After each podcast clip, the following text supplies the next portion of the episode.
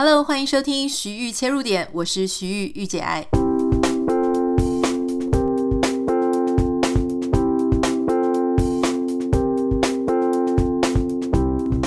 欢迎你收听今天的节目。大家知道哈，我想应该都感同身受啦，就是这个 COVID 的关系哈，整个疫情的关系，它真的是造成了所有人都改变了生活习惯，而且不只是我们，特别是商店商家。大家知道，因为很多人都不太敢出门，不太敢上街购物，全部人都在待在家里，所以以美国来讲呢，Amazon 在这边就是特别的受惠，因为所有的人都开始线上购物。原本你会去实体商店买的什么衣服啦、包包啊、鞋子啊，或是食物啊、食品，全部都改成网购。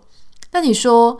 那这个实体商店是要怎么办呢？特别是像百货公司，以前一到放假日的时候，就会人潮挤得满满。那现在发生这个情形，到底应该怎么办？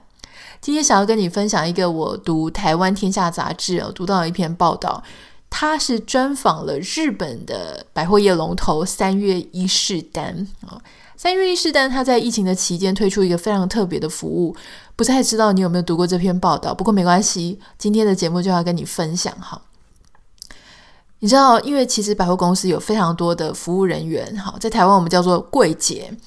那这些柜姐呢，如果说一旦没有客人来了，哈，第一个他的业绩会掉嘛，他就达不到他的业绩的标准。第二个呢，也许他的专柜就会撤，就会想要撤。第三个呢是哇，那如果说大家的专柜都撤了，那整个百货公司它会受到很多的影响。第一个那个利润的部分，也许没有办法分润，租金没有办法收到，百货公司难道就要倒闭关门吗？当然不可以这样做。所以他们推出了一个是线上一对一的销售服务。什么叫做线上一对一的销售服务呢？哈，你可能有一点难想象，可是因为我看到这篇报道，我看到它的图，立刻马上可以理解。如果你很好奇的话，待会我会把这个文章的链接贴在我们的节目简介栏里面，你可以点进去看一下。你可以想象，就是你的手机哈，也许用 Line、用 WeChat，然后跟一个你的朋友在视讯，那你那个朋友呢，就是这个柜姐。也就是说，这个柜姐她用呃手机，她在跟你视讯，然后呢，你只要事先告诉她你想要买的品项，哦，你想要找的这个方向，然后你的预算，这样子呢，诶，柜姐她就会帮你去做搭配，帮你去做一些提案。诶，你想说这样子 OK 吗？哈，因为其实你都会一直觉得说，我们要去逛衣服、买衣服、逛包包、买什么太阳眼镜，我们一定要自己去专柜啊，挑挑拣拣哈。但而且你会担心说，有时候其实像我之前在台湾的时候啊，我常常觉得不同百货公司的服务人员的素质真的差蛮多的。如果是一级战线，例如说像信义区那边的百货公司，我觉得普遍来说，啊，素质是还不错啊，或是比较大的专柜，比较有专柜柜姐服务人员训练的那种，你会很快一目了然，非常清楚。可是有一些区域型的百货公司啊，那就很多那种，这跟年龄没有关系哦，就是说，虽然有些人说啊，可能是欧巴桑比较爱聊天。不只是这样子，有时候年轻的也是一样，所以我个人认为是因为没有特别去训练他们的人员，什么事情可以做，什么事情不能做，所以有时候啊，例如说我去逛什么板桥啊、高雄啊、屏东啊百货公司，你就会常常看到那些服务人员 A 专柜跟 B 专柜的隔空在聊天，或是一个专柜被柜跑到完全没有人，然后你在那边等很久，或者说等了三四十分钟，那个柜姐都没有回来耶。也不知道是去哪里了哈，可能人员的配置上有一点问题。那有时候呢，就是他会跟你聊天的时候会聊得让你不是很舒服的，也有可能。要不就是太强迫推销，要不就是完全不在意他手上拿的东西到底好不好看，硬要推给你。所以这些各式各样的你可能曾经遇到的不好的经验，就会让你现在联想到说：哇，我自己 in person 面对面的时候都已经这个样子了，那我如果是只是试训的话，我很会担心他会骗我哎哈。所以呢，其实如果他们要推出这个部分呢，他们其实呃，这个三越伊势丹呢，他就是说非常重视、非常重要的事情，就是你的人员素质。你的人人员素质呢，跟你的待客服务，绝对是这件这个服务里面远距一对一的呃购买服务里面最重要的事情。其实这个是合理的，因为你看哦，我们平常如果是去专柜买东西的时候，我们。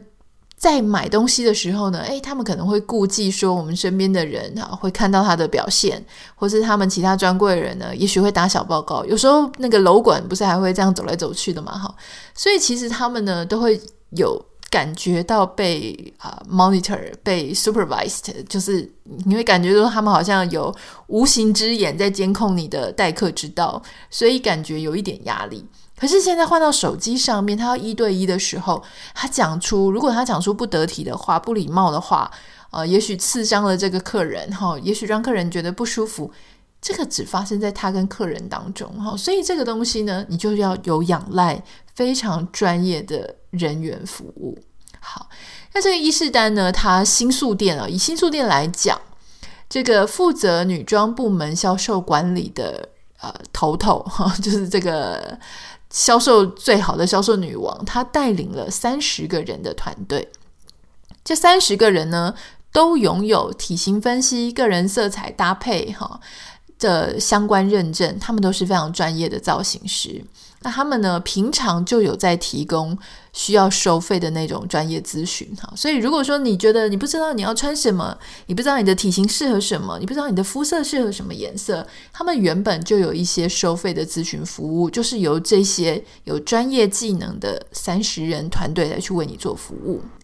诶，我觉得这个部分其实是蛮厉害的哦。你看，平常我们去百货公司。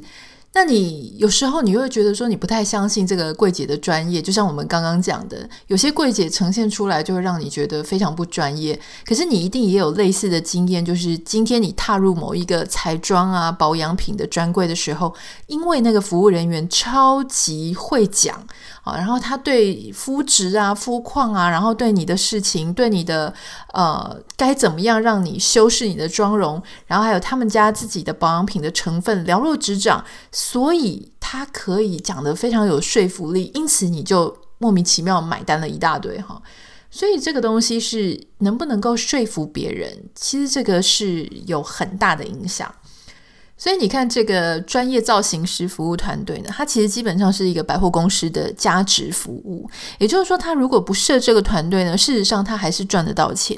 但是他加了这个团队之后呢，让整个百货公司它有了不一样的定位，就是它不只是一个随便。让消费者进来，照着你自己的开心偏好去购物。它同时也提供了消费者一个更专业的，你能够拥有一些知识型的、资讯型的，然后你有一个。呃，类似像个人顾问的角色，好，所以我觉得这个部分呢，首先它就已经有一个很棒的加值服务，也许你就会花更多的钱，百货公司它能够有更多的利润，但只是因为做了一个小小不同的改变，就是他让他自己的员工拥有更专业的技能，他们是有被好好训练过的。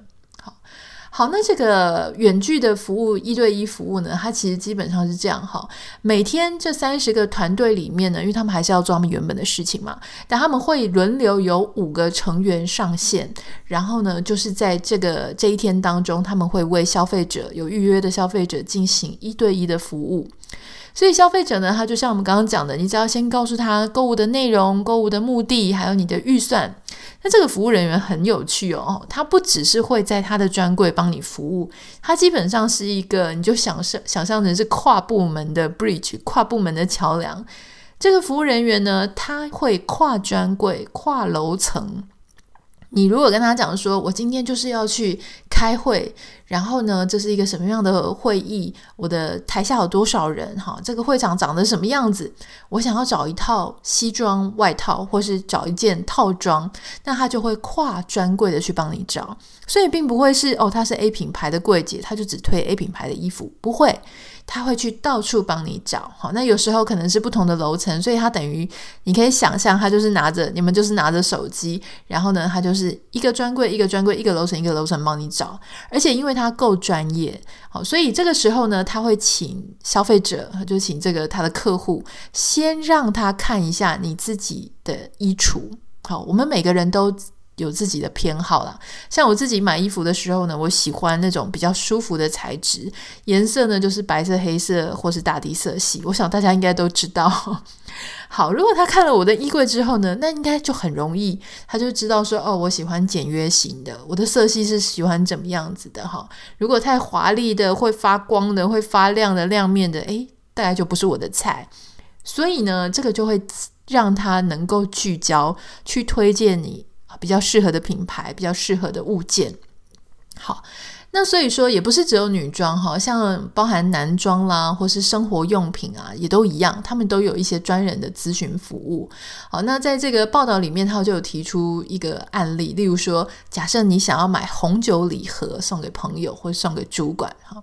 这些服务人员呢，他们就会从这个厨房用品卖场。一直找，一直找，找到地下楼层的食品卖场，因为很可能在不同的楼层、不同的呃专柜里面都会有卖红酒礼盒，而且呢，不只要有红酒嘛，对不对？你通常还会送一个酒杯，所以他会再帮你去找，诶，可以搭配的高脚杯啦、红酒啊、点心啊，哈，让你变成一整组。你知道，如果我们自己一个人去买东西的话，我们不止可能没有像他们那么专业。我们还有可能因为很懒，就想说啊，算了啦，就是一瓶红酒就可以了。可是当这个专业的服务人员、服务小姐她提醒你说，诶，也许你可以再加一个啊搭配的酒食，你可以再搭配一个高脚杯，会看起来更加大气、更加体面。这个时候呢，你可能脑波一弱，就会想说，诶，对耶，他讲的也很有道理哈。就例如说，它里面有提到一个例子，例如说像在呃日本。七十岁以上的客人呢，哈，他们会有一个文化习俗，就是日本的七十大寿代表色是紫色。有时候我们如果要送长辈啊，我们可能甚至是会忘记，或是没有注意到，或者你根本就不知道说，哦，原来七十岁七十大寿的颜色对日本来人来说是紫色。那因为他们够专业，所以他们就会提醒你说，哎，你送他这个物件之余呢，是不是？诶，他也帮你搭配一个紫色的小礼物，例如说紫色的丝巾啦、紫色的胸针啦，哈，会提供这个消费者做参考。所以也就是说，变成说，诶，你有一个非常专业的人在帮你啊服务，就像你的采购指南一样。我在看这个报道的时候，我就觉得说，哇，你不觉得这样子的创意哈？百货公司它往前走到这个程度，基本上它要的不只是。啊，我们解决问题的能力，啊，所谓的解决问题，就是我们刚刚一开始讲，因为 COVID 的期间，肺炎的期间，哈，这个疫情期间根本没有人要出门，所以你基本上实体的来客量就是锐减。你实体来客量锐减呢，你要不嘛就是去哪里把客人硬是带过来，可是现在这样子的机会是不太可能，而且其实也会提高百货公司服务人员感染的风险。所以你该怎么办呢？你就要发挥你的创意啊！这个创意呢，诶，远距一对一购物是一个创意。可是这个创意它为什么能够实行？它为什么能够产生利润呢？就是因为有需求。怎么样的东西是能够又有创意又有需求？就是你要能够切入别人他原本他是需要的。好，他这个比方说，人家给他一些建议，让人家知道要买什么，这种服务永远都是有需要的。顾问业永远都是有需求的。很多时候呢，人们是因为没有服务、没有顾问这个产业，所以他不知道说，哦，原来这种东西也可以问。那当你创造出一个专业的顾问角色的时候呢，诶，那些有问题的人他就会问，而且往往这些有问题的人呢，他就是最精准的消费者。刚刚有讲，他要买红酒，哈。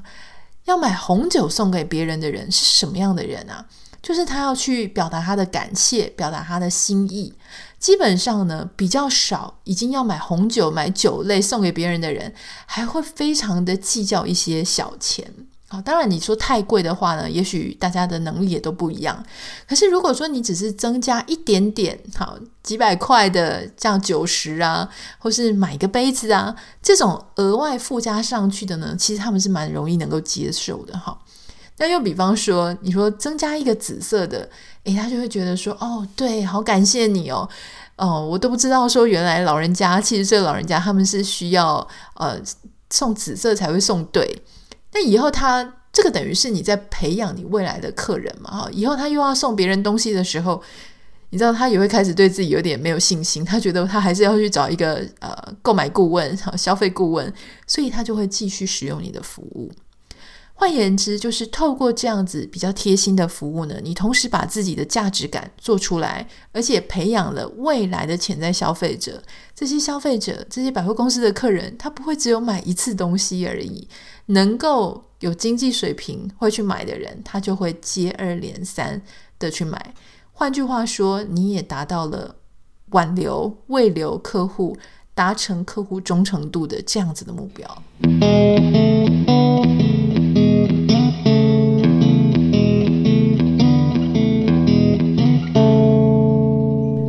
事实上呢，你要成为一个非常成功的专业采购顾问，这件事情并没有那么容易。好，根据这个报道呢，他们就讲说有三大关键能力非常重要。第一个关键能力呢，是你要察觉顾客问话背后隐藏的讯息。好，假设有一个男人，他想要帮一个女生买东西，然后他就说：“哦，我要买一个女装，或是买一个女性的包包。”那这个时候呢，诶，如果说你能够察觉他到底这个买东西要送东西的对象的这位女性跟他是什么样的关系，其实也会有助于你帮他挑选，对不对？好，这我是自己乱举例啦，哈，这不在那个报道里面。例如说，男人帮太太选的包包，男人帮小三选的包包，男人帮自己妈妈选的包包，男人帮自己妹妹会有。会有哥哥买包包给妹妹吗？我觉得这个机会可能少一点，也许会想要买给女儿等等的哈。好，不同的对象，不同的关系，这个东西呢，也许他一开始不会告诉你，可是这些服务人员呢，诶，他们必须要透过。语气啊，然后询问啊，探寻。有时候，因为例如说像小三，谁要跟你讲那是他要送给小三，对不对？可是，也许你可以从他有一点扭捏、不自然，然后一些逻辑上的判断，会判断出哦，原来这是要送给女朋友的，所以你会挑选的东西可能就不一样。关键二。这个当然是很容易理解，就是你脑中要随时去更新你的这个商品资料库，你不能永远就是说哦，一开始认出了一些、认识了一些商品，然后你就没有再更新了。但万一你现在要推荐的东西，结果它缺货啊，或者说它其实已经呃没有这么时尚了。或是说，如果诶，他就明明常常被客诉啊，被抱怨说这个这个衣服会缩水或者怎么样的，你怎么可以又继续推荐这个东西，对不对？还有今天如果上了一个新货，你如果能够随时更新的话，你就可以马上推荐，让这个货品的流通呢达到最大的效益啊。还有就是说，你要透过让消费者能够理解的方式来做说明了。我觉得这个常常都是我们平常在跟别人沟通的时候最大的盲点。就是我自己看得很清楚，理解得很清楚，可是我没有办法让别人听得很明白。哦，有时候我跟我先生两个就会生气啊，我也会，他也会。就是特别是他要跟我解释一件事情的时候呢，我有时候就是觉得说，他觉得非常理所当然，哈、他觉得他已经解释得很清楚。我说我真的听不懂你在讲什么。好这个当中到底为什么会有这个落差呢？我们又不是说特别笨哈，怎么会听不懂人家在讲话？肯定是在那个沟通，他的知道跟他的表达跟我的接收哈，这两段路程当中一定哪里出了问题。所以这些呃购买顾问他必须要用消费者能够理解的方式来说明，特别是像这种买东西买衣服，它是跟美感有关系的哈。如果客户坚持要这个东西，可是那个东西真的配起来超怪、超不美的，那他必须要用客户可以理解的方式说：“